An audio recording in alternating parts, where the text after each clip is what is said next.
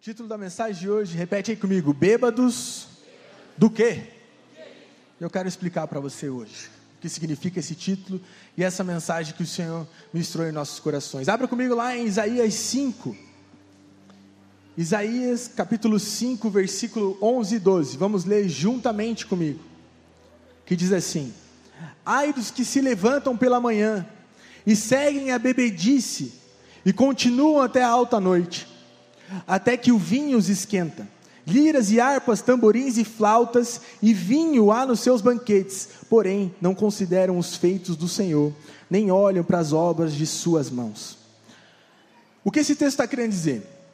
Esse texto ele está falando de pessoas que bebem vinho e bebida fermentada, que bebem bebidas alcoólicas. Sim, ele também está falando sobre isso. Mas ele também está falando de outros tipos de bebedices. A bebedice, repete comigo, do entretenimento. Entretenimento. A minha pergunta para você é: o entretenimento é pecado? Alguém? Não. O entretenimento não é pecado. Agora, o uso demasiadamente do entretenimento é que pode nos levar ao pecado. Estão entendendo? Quando eu utilizo das coisas lícitas, e eu sobreponho aquilo que é lícito, mais do que o meu tempo com o próprio Deus, provavelmente isso pode me levar até o pecado. Há um texto, um, um pouquinho do que o David Wilkerson ele fala, ele fala algo interessante que diz assim: muita gente passa a vida toda, a vida inteira, fazendo coisas boas e legítimas, porém o Senhor não é o primeiro para elas. Ele não é o centro da sua vida. Se ele fosse, não o colocariam de lado. Eles achariam tempo para ficar com ele. Tudo aquilo que você dá mais tempo é o que é a prioridade sobre a sua vida. Tudo aquilo que você gasta mais tempo é o que é o primeiro sobre a sua vida é aquilo que tem governado você. Eu acho interessante outra frase de um grande homem de Deus chamado Leonard Ravenel, que ele dizem assim: o entretenimento é o substituto diabólico da alegria. Por que, que Leonard Ravenel fala que o entretenimento é o substituto diabólico da alegria? Porque existem coisas, existe uma luta interna dentro de mim e de você, de coisas que são lícitas, preste atenção, coisas que nós podemos fazer, não só coisas que nós não podemos fazer. Você sabe que você não deve beber, mesmo que às vezes você possa até ter caído nisso. Você sabe que isso é errado. Agora existem coisas que são lícitas que você faz e que estão embriagando você de tal maneira que estão arrancando o que Deus tem para fazer na sua vida. Existem muitas coisas lícitas e eu quero falar sobre esse tipo de algumas coisas do tipo de embriaguez que nós vivemos no nosso dia a dia, nem percebemos, e aí depois nós olhamos e falamos assim: aonde foi que eu caí, Senhor? Senhor, aonde foi que eu errei que eu não consigo mais sentir a presença de Deus? Aonde foi que eu deixei cair, sendo que eu não bebo, eu não fumo, eu não uso drogas, eu não estou fazendo nada do que a Bíblia diz que é errado, e mesmo assim eu não estou conseguindo acessar o Santo dos Santos, não estou conseguindo ter uma vida com Deus diária. O que tem me atrapalhado? Pega aí a visão. O que nos distancia do Senhor nem sempre são as coisas ilícitas que sabemos que é errado, mas as lícitas sendo utilizadas de forma exagerada podem se tornar a nossa própria ruína. Sabe o que é interessante? Que eu e você, nós não colocamos, eu estou colocando, estamos nesse barco, estamos juntos. Olha para o brother do lado e fala aí, estamos juntos. Estamos todo mundo nesse barco. Nós não colocamos um tempo para encerrar o entretenimento, mas nós colocamos um tempo para encerrar a nossa vida de oração. Eu não cronometro quando eu entro no Instagram e fico aqui, ó, de Reels em Reels, Passando, passando, quando eu vejo, já foram duas horas olhando Reels, dando risada, o entretenimento, aquilo me alimentando, alimentando a minha alma, e eu dando risada, e eu curtindo, eu curtindo. Mas quando eu sento para orar, para tirar um tempo com meu Deus, eu olho no relógio a todo momento. Eu começo a olhar qual o horário que eu estou ali. Eu começo a ver, e o tempo de qualidade que eu deveria ter com o Senhor, eu não consigo ter ele direito, porque eu estou a todo momento não vendo a hora de passar, não. Nossa, meu Deus do céu, será que vai chegar esse horário? Eu já nem sei o que é orar, eu já nem sei o que falar com Deus.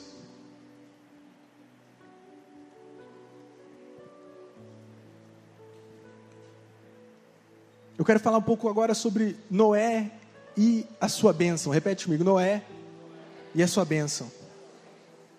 Gênesis 9, 20 e 21 diz assim: Sendo Noé lavrador, passou a plantar uma vinha, e bebendo do vinho embriagou-se e se pôs nu dentro da sua tenda.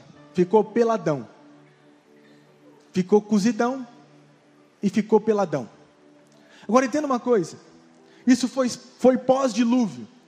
Noé, lavrador, ele planta a vinha, a vinha dá o fruto. O que quer dizer? Deus abençoou, aquilo era uma bênção de Deus. Deus abençoou a vinha de, de Noé, abençoou de tal forma que ele pôde beber do fruto da vide, ele pôde beber o vinho, ele pôde tomar, mas o descontrole dele com a sua bênção fez com que ele se embebedasse, ficasse nu dentro da tenda.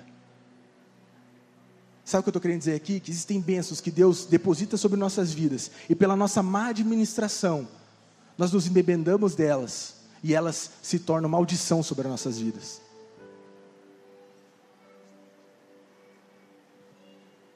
Sabe, o pecado não é novidade para você, ele nos distancia do Senhor, mas existem distrações que têm nos distanciado dele e a gente ainda não percebeu. Clemente, que é bispo de Roma do primeiro século, ele falou algo interessante. Veja comigo o que ele disse: Tomem cuidado, amados, para que as múltiplas bênçãos não se tornem nossa condenação.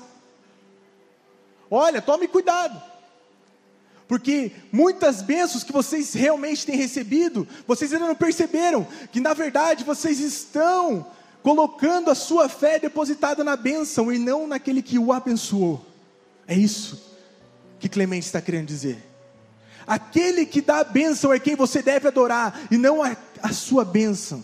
Você deve colocar em primeiro lugar.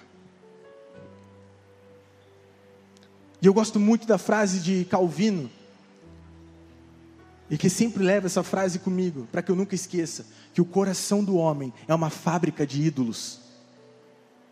Sabe por que Calvino está falando isso? Porque nós temos grande dificuldade de orar. Nós temos grande dificuldade de parar e escutar a voz do Senhor, de ler a palavra, de buscar Ele, de ter uma vida diária constante.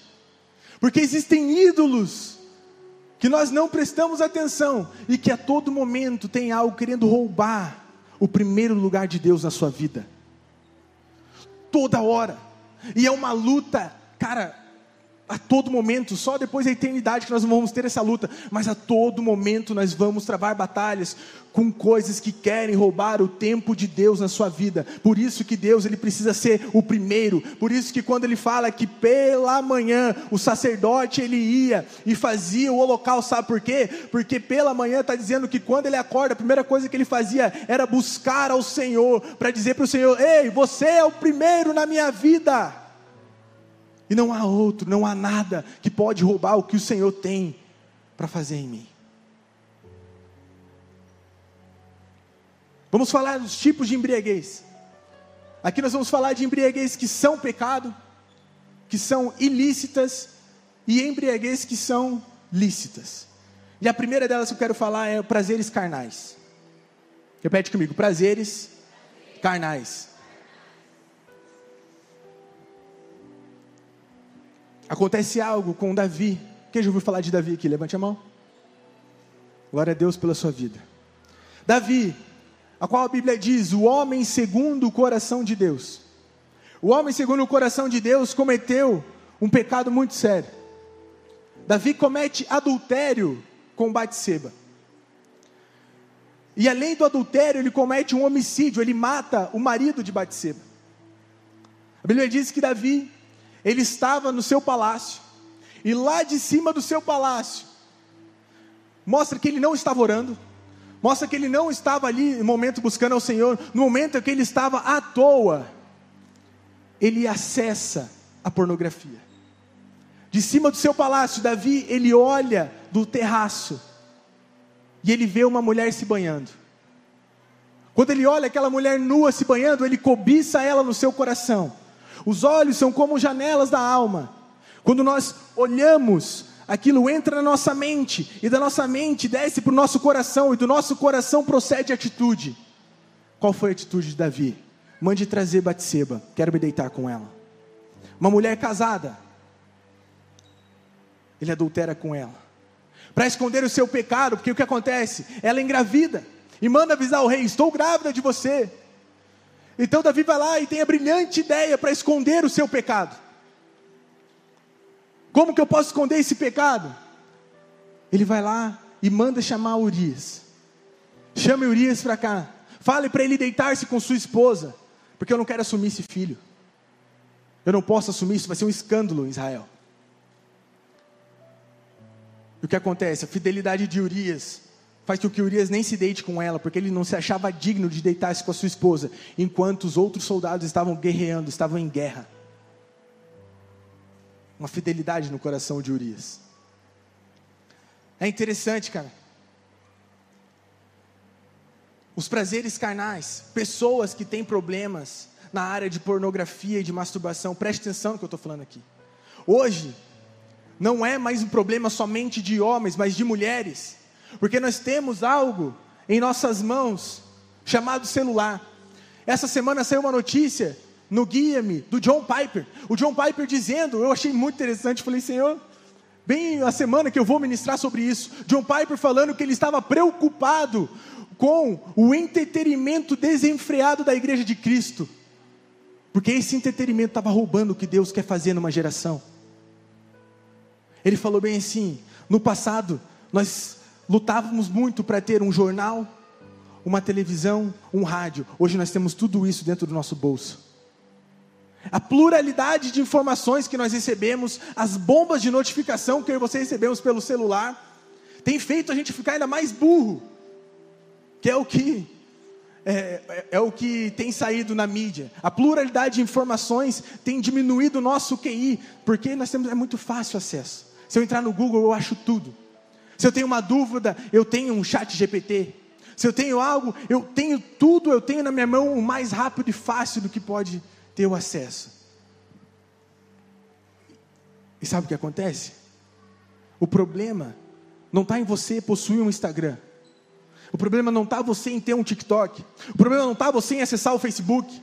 O problema está é que esse negócio está tão desenfreado dentro de você que você nem percebeu que você já nem se relaciona com a sua própria família. O problema está que você nem percebeu que ao assentar para comer, está todo mundo no celular e está tudo bem. E que o tempo de qualidade que você deve tirar com a sua esposa, você não tira porque você está resolvendo problemas dentro do WhatsApp. E que nós não temos mais cumplicidade nenhum com o outro, mas uma cumplicidade cibernética. Eu prefiro saber o que está acontecendo lá na ilha de Marajó do que o que o meu irmão aqui do lado está sofrendo. E não é crítica menina, não é nada disso, tá? Não tem nenhuma crítica com, contra isso, com aquilo que ela cantou, não tem nada a ver. Mas é porque a gente se compadece mais das coisas cibernéticas do que do nosso próprio irmão que está do nosso lado sofrendo. Você já perguntou para alguém como que ele estava hoje? Você já perguntou para alguém como que você está? Cara, mas de verdade, não só. E aí, tudo bem com você? Aquela, aquela resposta. Não, você olhar alguém que realmente, cara, você vê que ela está triste, está sofrendo, mas você não quer saber se ela está bem ou não. Você só pergunta por educação. Sabe o que, se a gente traduzisse o que aconteceu com Davi nos prazeres carnais, é como se ele tivesse acessado o explorar do Instagram e ele ter visto uma ovelha seminua lá, uma irmã seminua, e acessado. A hora que ele acessou, aquilo veio na mente dele, desceu para o coração, e ele praticou o adultério. 2 Samuel 12, 8 diz assim: Então disse Natan a Davi: Tu és o homem. Assim diz o Senhor, Deus de Israel: Eu te ungi rei sobre Israel, Davi. Eu te livrei das mãos de Saul. Eu dei a casa de teu senhor e as mulheres de teu senhor em teus braços, e também dei a casa de Israel de Judá. E se isso fora pouco, eu teria acrescentado tais e tais coisas.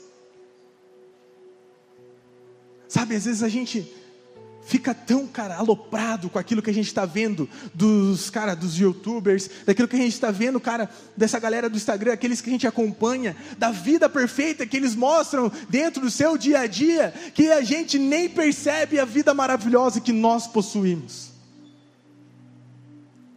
É isso que Deus está falando para Davi. Davi, você está, você desfocou, cara. Davi, você nem percebeu que eu te dei o reino de Israel. Você é o rei de Israel. Eu te dei tudo, eu te coloquei numa posição de governo, de autoridade, e você está querendo tirar a única esposa que aquele homem tem, e você tendo várias esposas e ainda podendo escolher outras.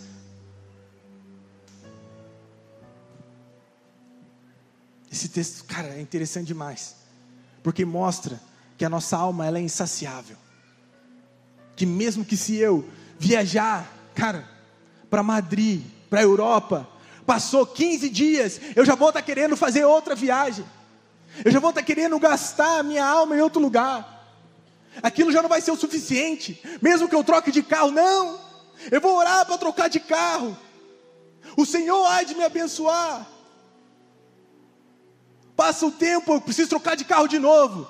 Troco de casa, não tenho casa, oro pela casa, quero trocar de casa. Como Salomão, chegando ao final da sua vida, diz: Cara, vaidade de vaidades. Tudo aqui não passa de vaidades. Segundo ponto, prosperidade financeira. Repete comigo, outro tipo de embriaguez: prosperidade financeira. Sabe, amado, a prosperidade financeira é algo que Deus proporciona para nossas vidas. E existiu um homem chamado Uzias. Abre comigo o texto lá, 2 Crônicas 26, 5 e depois vamos pular para o 16. Muitos têm se deixado embriagar pela prosperidade material e financeira. E esse foi o caso de Uzias. Propôs-se a buscar a Deus nos dias de Zacarias, que era sábio nas visões de Deus. Nos dias em que buscou o Senhor, Deus o fez prosperar. Olha que interessante. Deus fez Uzias prosperar. Deus depositou uma bênção financeira nas mãos de Uzias. Passando o tempo, mas havendo-se já fortificado, olha que interessante. Depois de Uzias ter se tornado um rei forte, alguém renomado, alguém no mais alto cargo, alguém que tinha uma prosperidade financeira boa, exaltou-se o seu coração para sua própria ruína e cometeu transgressões contra o Senhor, seu Deus, porque entrou no templo do Senhor para queimar incenso no altar do incenso.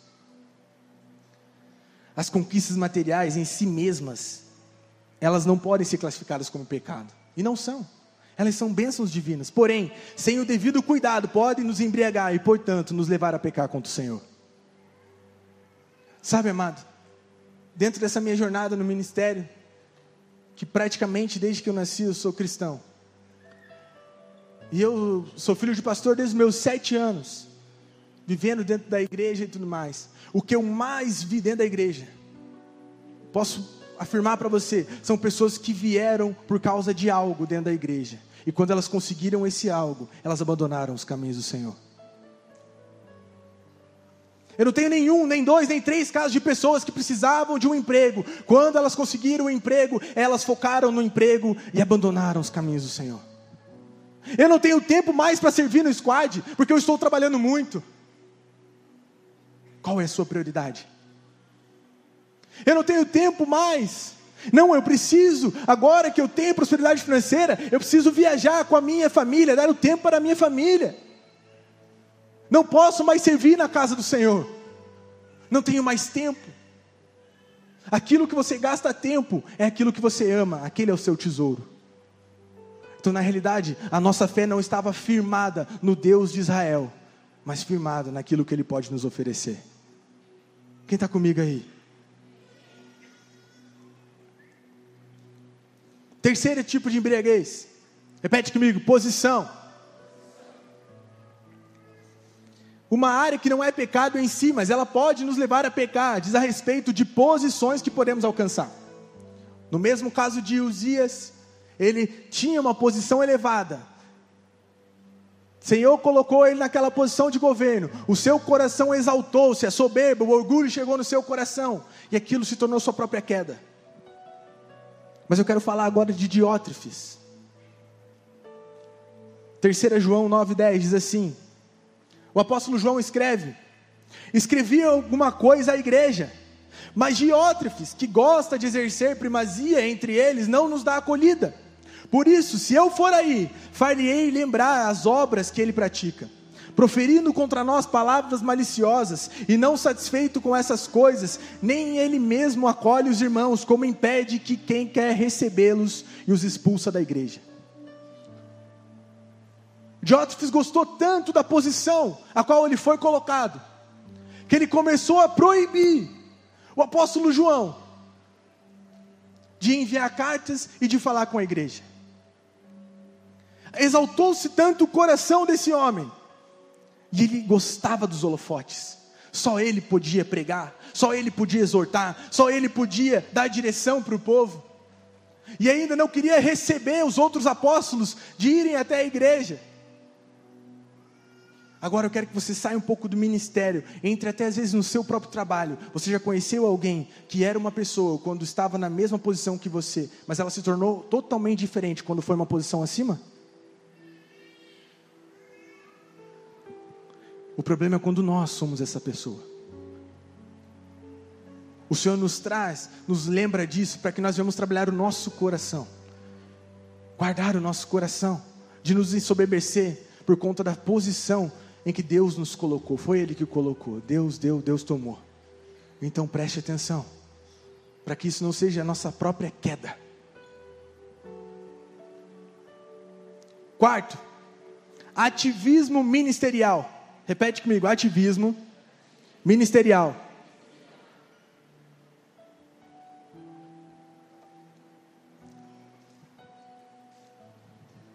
Entendo que, como desequilíbrio, não a quantidade do trabalho em si, mas aquele nível de dedicação ao serviço no Senhor, que nos impede de desfrutar o tempo de comunhão que nós devemos ter com Deus.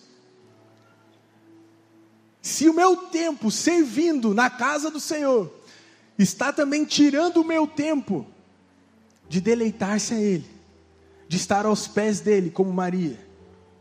Então, cara, alguma coisa está errada.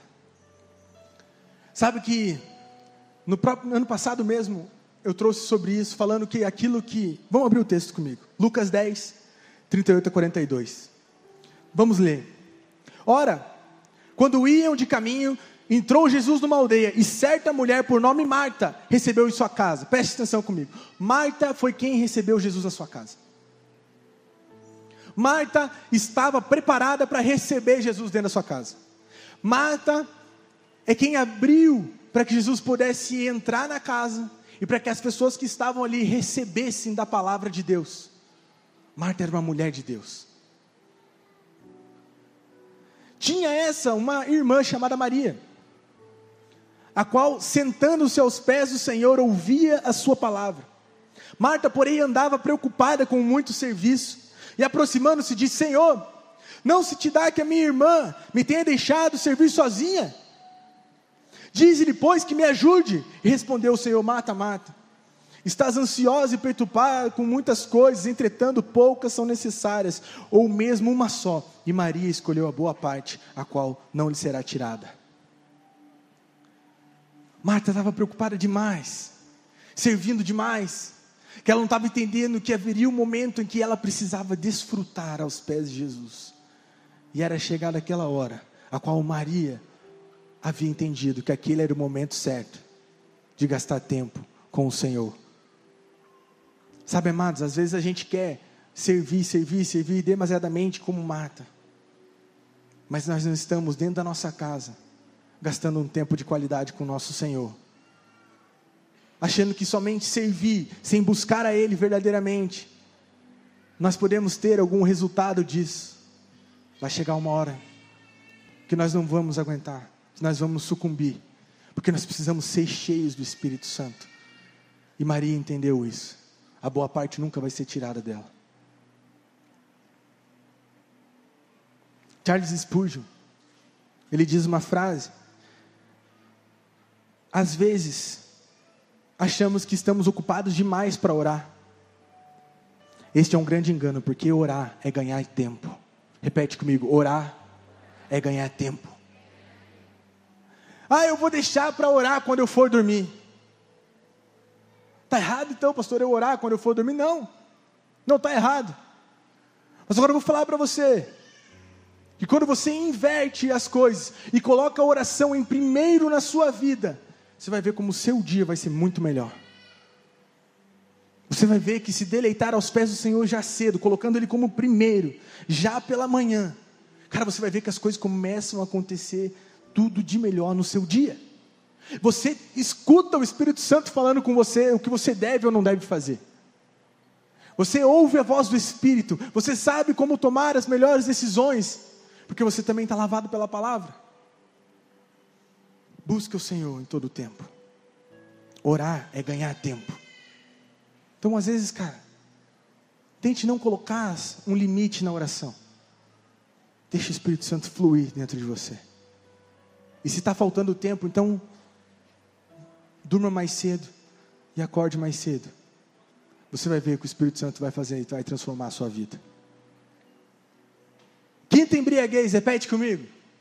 A família. Olha para o irmão do lado, fala, a família. Amados, a família ela é ideia e é criação de Deus. Quando o Senhor presenteou Adão com uma esposa, não fez para substituir a Deus, porque Deus já tinha um, um relacionamento estabelecido com o homem. Só que o que acontece? Deus ele viu ele supria o relacionamento espiritual do homem, e a Bíblia diz que viu o homem só nas suas emoções, então ele criou a mulher. E Deus constituiu família, e se tornaram uma só carne. É evidente que a mulher, e isso se aplica à sua família, não foi dada ao homem para afastá-lo de Deus, mas para com ele buscar o Senhor. É para isso que a sua família foi criada. É para isso que nos unimos em matrimônio para juntos, em uma só carne, buscarmos o Senhor. É para isso que a família serve. Guarde isso. Nem mesmo a nossa própria família pode tornar-se um motivo de embriaguez espiritual. E sabe por que a família às vezes se torna motivo de embriaguez espiritual? Jesus ele diz lá em Lucas 14, 26 assim: ó, Se alguém vem a mim e não aborrece seu pai, mãe e mulher e filhos, irmãos e irmãs e ainda sua própria vida, não pode ser meu discípulo. Sabe por que, que ele está falando sobre isso? Que você deve aborrecer? Porque ele está falando que ele deve vir como primeiro na sua vida. Então, a sua vida de oração, ela precisa ser a primazia, ela precisa ser o primeiro lugar. Deus precisa ser o primeiro na sua vida, que todas as demais coisas vão ter que respeitar o seu tempo com Deus. Ah, mas nós estamos de férias. A esposa fala para o marido. Você não pode tirar um pouquinho desse tempo que você gasta de duas horas com Deus diária, para nós gastarmos esse tempo indo para a praia. O meu horário é o meu horário com Deus. O meu horário é o meu horário com Deus. Deus é minha primazia. Ninguém pode me atrapalhar, nem filho, nem esposa, nem pai, nem mãe, não importa quem seja. Eu gosto da história do George Miller. Um homem que leu a Bíblia mais de 200 vezes. Diz que 50 vezes que ele leu a Bíblia foram de joelhos. Esse homem fundou orfanatos. Esse homem, ele cria no Deus que é pai de órfãos. Então ele fundou vários orfanatos. E um dia, conta-se uma história de que um dia a rainha da Inglaterra bateu na porta da sua casa, porque queria falar com ele. E ele e, e, o seu empregado chegou na sua porta, atrapalhou o seu momento de oração. Ele estava ajoelhado orando e disse: Olha, a rainha está aqui, quer falar com você. Ele fala: Avise ela que eu estou conversando com o Rei dos Reis e que nada pode atrapalhar esse meu momento de oração.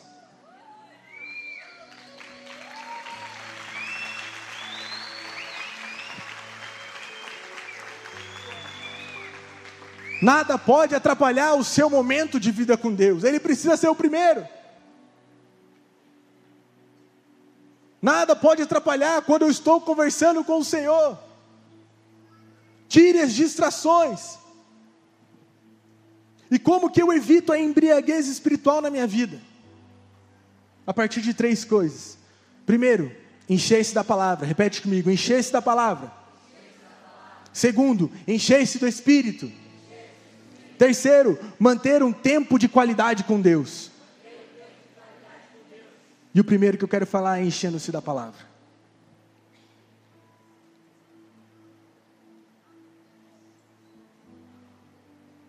Lá em Deuteronômio 17, 18 e 19 diz assim: Também quando se assentar no trono do seu reino, escreverá para si um translado dessa lei num livro do que está diante dos levitas e sacerdotes, e o terá consigo nele todos os dias da sua vida. Repete comigo: todos os dias da sua vida.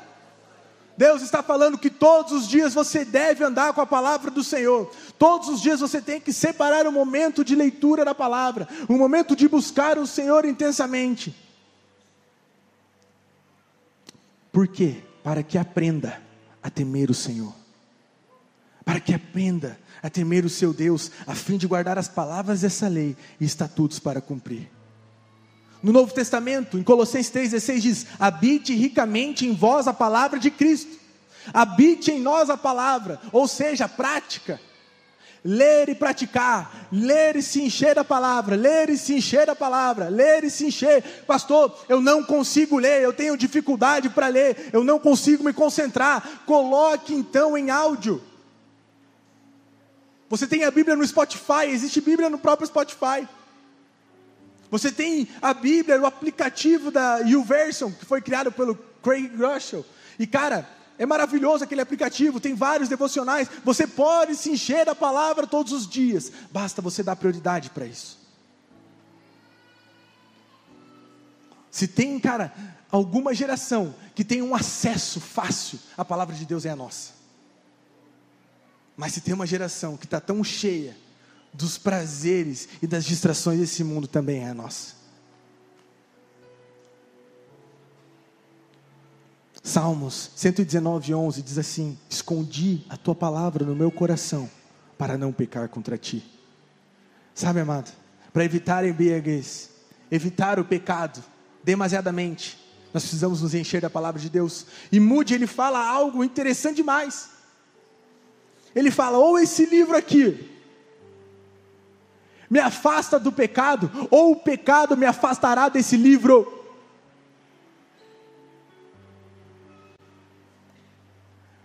Ou eu começo a me encher da palavra de Deus, ou cara, eu vou continuar da mesma maneira como eu estou, a não ser pior do que isso. A palavra é viva, ela é linda, ela é eficaz. Eu amo a palavra do Senhor, amado. Eu amo quando eu escuto o Senhor falando comigo através da palavra. Por muitas vezes eu peço revelação para Deus dentro da palavra. Eu falo, Senhor, fale comigo através dela. Que eu escute a tua direção através dessas letras. E o Senhor tem falado. O Senhor tem ministrado no meu coração. Segundo, enchendo-se. Repete comigo, enchendo-se do Espírito. Efésios 5, 18. Para nós evitarmos a embriaguez nas outras áreas, precisamos nos encher do Espírito, que diz assim: Não vos embriagueis com vinho, no qual há dissolução, mas enchei-vos do Espírito. Sabe o que ele está falando? Não bebam, não fiquem bêbados, porque aqueles que bebem se enchem muito do vinho, do muito entretenimento, eles vão, cara, simplesmente trazer a ruína para eles mesmos, mas aqueles que buscam as coisas do Espírito constantemente, constantemente, todos os dias, todos os dias buscando o Espírito Santo, eles vão transbordar do Espírito.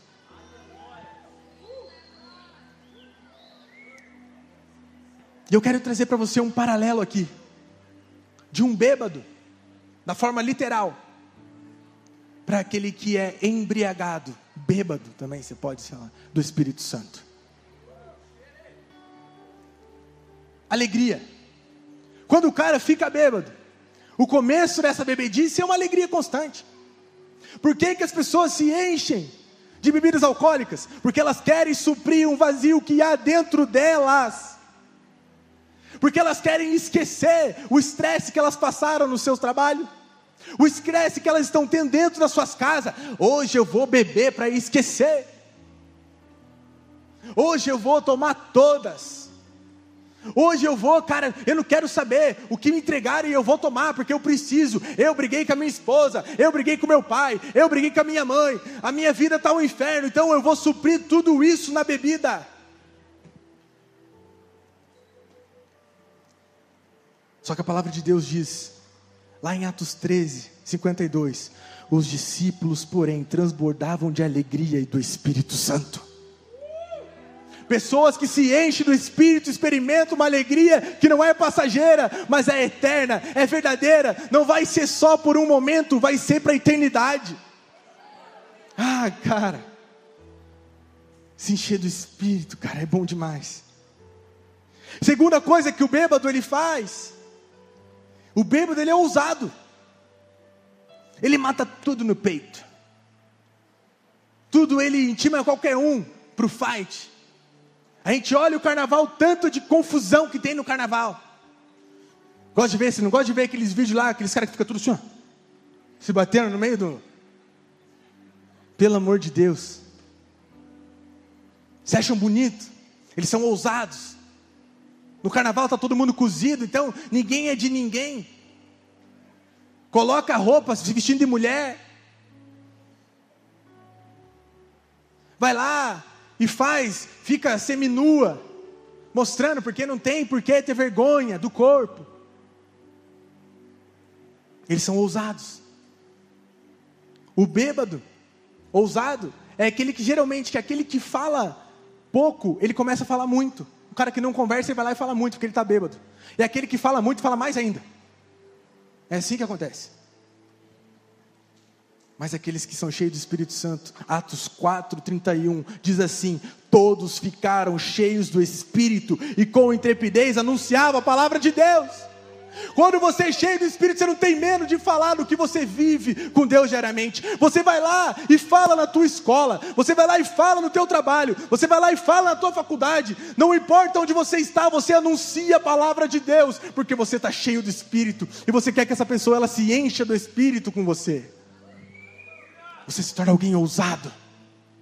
Alguém está enfermo, você vai lá e coloca as mãos para que ele seja curado. Essa noite eu tive um sonho Cara, muito louco. E eu tinha esquecido o sonho. Eu sabia que tinha sonhado algo. E eu pedi para Deus, o Espírito Santo, quando eu acordei, para Ele me lembrar desse sonho. E o sonho era que eu estive durante dias orando por algo específico. Eu falei, Senhor, eu quero pôr as mãos sobre pessoas que morreram e elas voltarem à vida. E no sonho, Deus me levou a um local onde dois jovens haviam sofrido um acidente. E quando eu coloquei as mãos sobre eles, eles ficaram em pé. E eu comecei a trazer esse sonho. Porque eu falei para ele, Senhor, que a minha pregação não consista somente de sabedoria humana, mas em poder de Deus, para que eles não se apeguem na sabedoria dos homens, mas no poder do Espírito Santo. Senhor, me dê ousadia para orar pelos enfermos. Outra característica do bêbado é que ele, ele é desprendido da avareza. O que você pedir para um bêbado, ele vai fazer. Então ele vai lá e você fala para ele, cara, compra para mim lá, eu compro. Ele não é mão de vaca, ele é mão aberta. A da vida real dele, provavelmente ele é mão de vaca, mas naquele momento você consegue tirar tudo do cara. Chega para o bêbado. Eu escutei uma história essa semana uma das meninas falou para mim, né? Eu era assim com meu pai. Quando meu pai ele estava bêbado, eu queria tirar dinheiro dele, eu ia lá nesse momento que ele estava bêbado, que eu sabia que ele ia dar.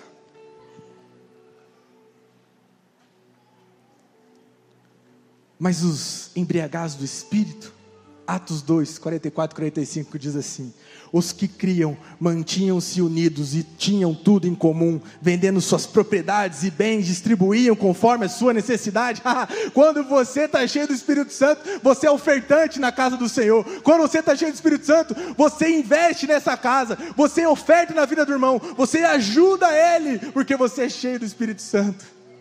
eles não deixavam ninguém dentro daquele ambiente passar alguma necessidade financeira. Se necessário fosse, eles vendiam as suas próprias propriedades e depositavam aos pés dos apóstolos, porque eles estavam cheios do Espírito. Outra característica é que o bêbado, ele tem uma anestesia às vezes, na forma física mesmo de falar, mas também das suas emoções. Ele chega um momento que ele não lembra mais. Ele não lembra como é que está a casa dele. Ele realmente foi para beber para esquecer.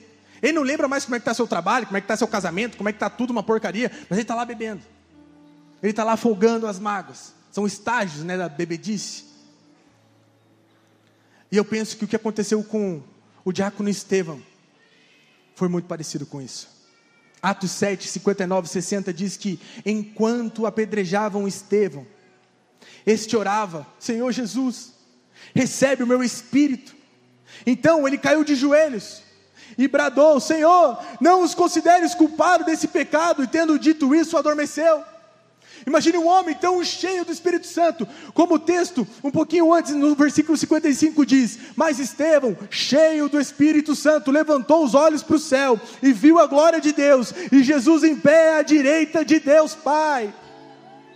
Ele estava tão cheio do Espírito que eles começaram a apedrejar ele. E automático nas nossas vidas, se alguém começa a nos apedrejar, nós ficamos com raiva, nós queremos nos defender, nós queremos nos proteger. Não, ele estava tão anestesiado do poder do Espírito, da presença de Deus, tão cheio do Espírito, que ele se ajoelhou e bradou e orou por aquele povo. Perdoa-os, Pai, porque eles não sabem o que fazem. E Deus o levou para os céus.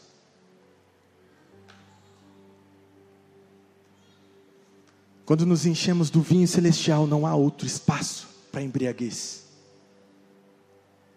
Portanto, vamos nos encher do Espírito Santo em vez de embriagar-se com qualquer outra coisa.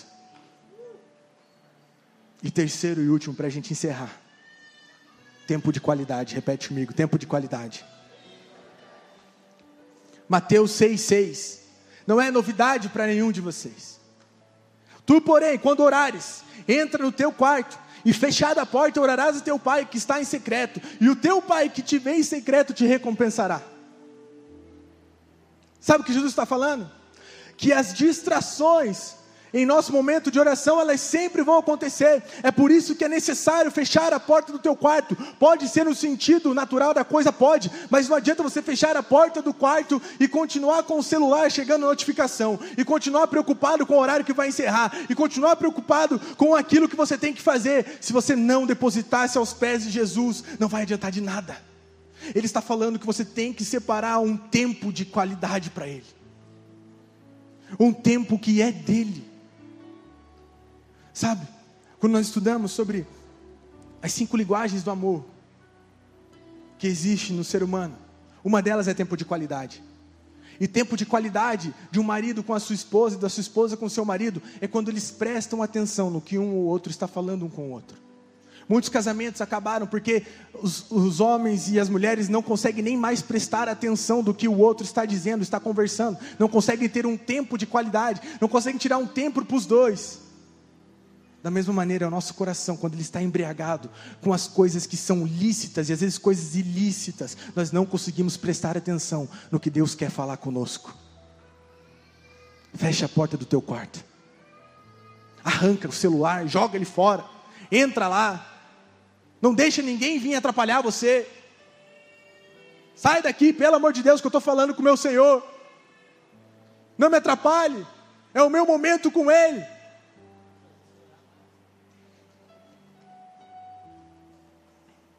Vamos colocar de pé.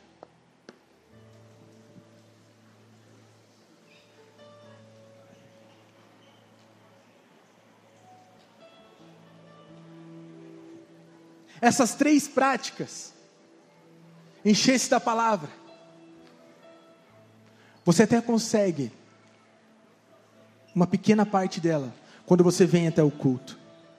Encher-se do Espírito, você até consegue quando você vem até o culto uma pequena parte dela. Mas tempo de qualidade com o Senhor é você e Ele. E daí você vai se encher da palavra, vai se encher do Espírito e Ele vai te transformar. Essa palavra é muito mais para aquilo que Deus quer fazer no nosso dia a dia, no secreto, e abrir os nossos olhos para aquilo que tem roubado o nosso coração dele,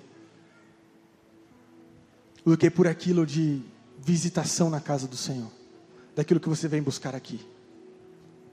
Mas se você quer retomar esse caminho de ser cheio do Espírito, então você vem aqui na frente. Você quer ser cheio, quer transbordar de tal forma, de tal maneira, de tal maneira, tal maneira, cara, que você nem vai se reconhecer daqui a um mês, que você vai firmar um compromisso com o Deus de Israel, um compromisso de abandonar as coisas naturais para se encher das coisas espirituais, de abandonar as práticas que às vezes são lícitas coisas que você pode fazer, que você pode acessar, mas que tem roubado o tempo do Senhor na sua vida. Só para aqueles que querem se esvaziar de vocês mesmos, para encher o seu coração do Espírito, da verdade. Espírito Santo, aqui estão os teus filhos. Espírito Santo, aqui está a tua igreja. nos faz gastar um tempo com o Senhor verdadeiro. Pai nosso que estás no céu, santificado seja o teu santo nome. Santificado seja o teu santo nome. Pai, nos faz entender uma relação de pai e filho. Pai, nos faz cumprir a Sua vontade que ela seja aqui na terra como é no céu. Nos alimenta com o teu pão, com o maná do céu, a cada dia. Dê uma fome, uma sede dentro de nós, espiritual, a qual vai impactar as gerações que vão vir após nós.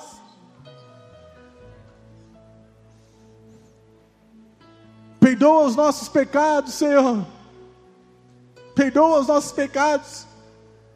E nós perdoaremos aqueles a qual pecaram contra a nossa vida.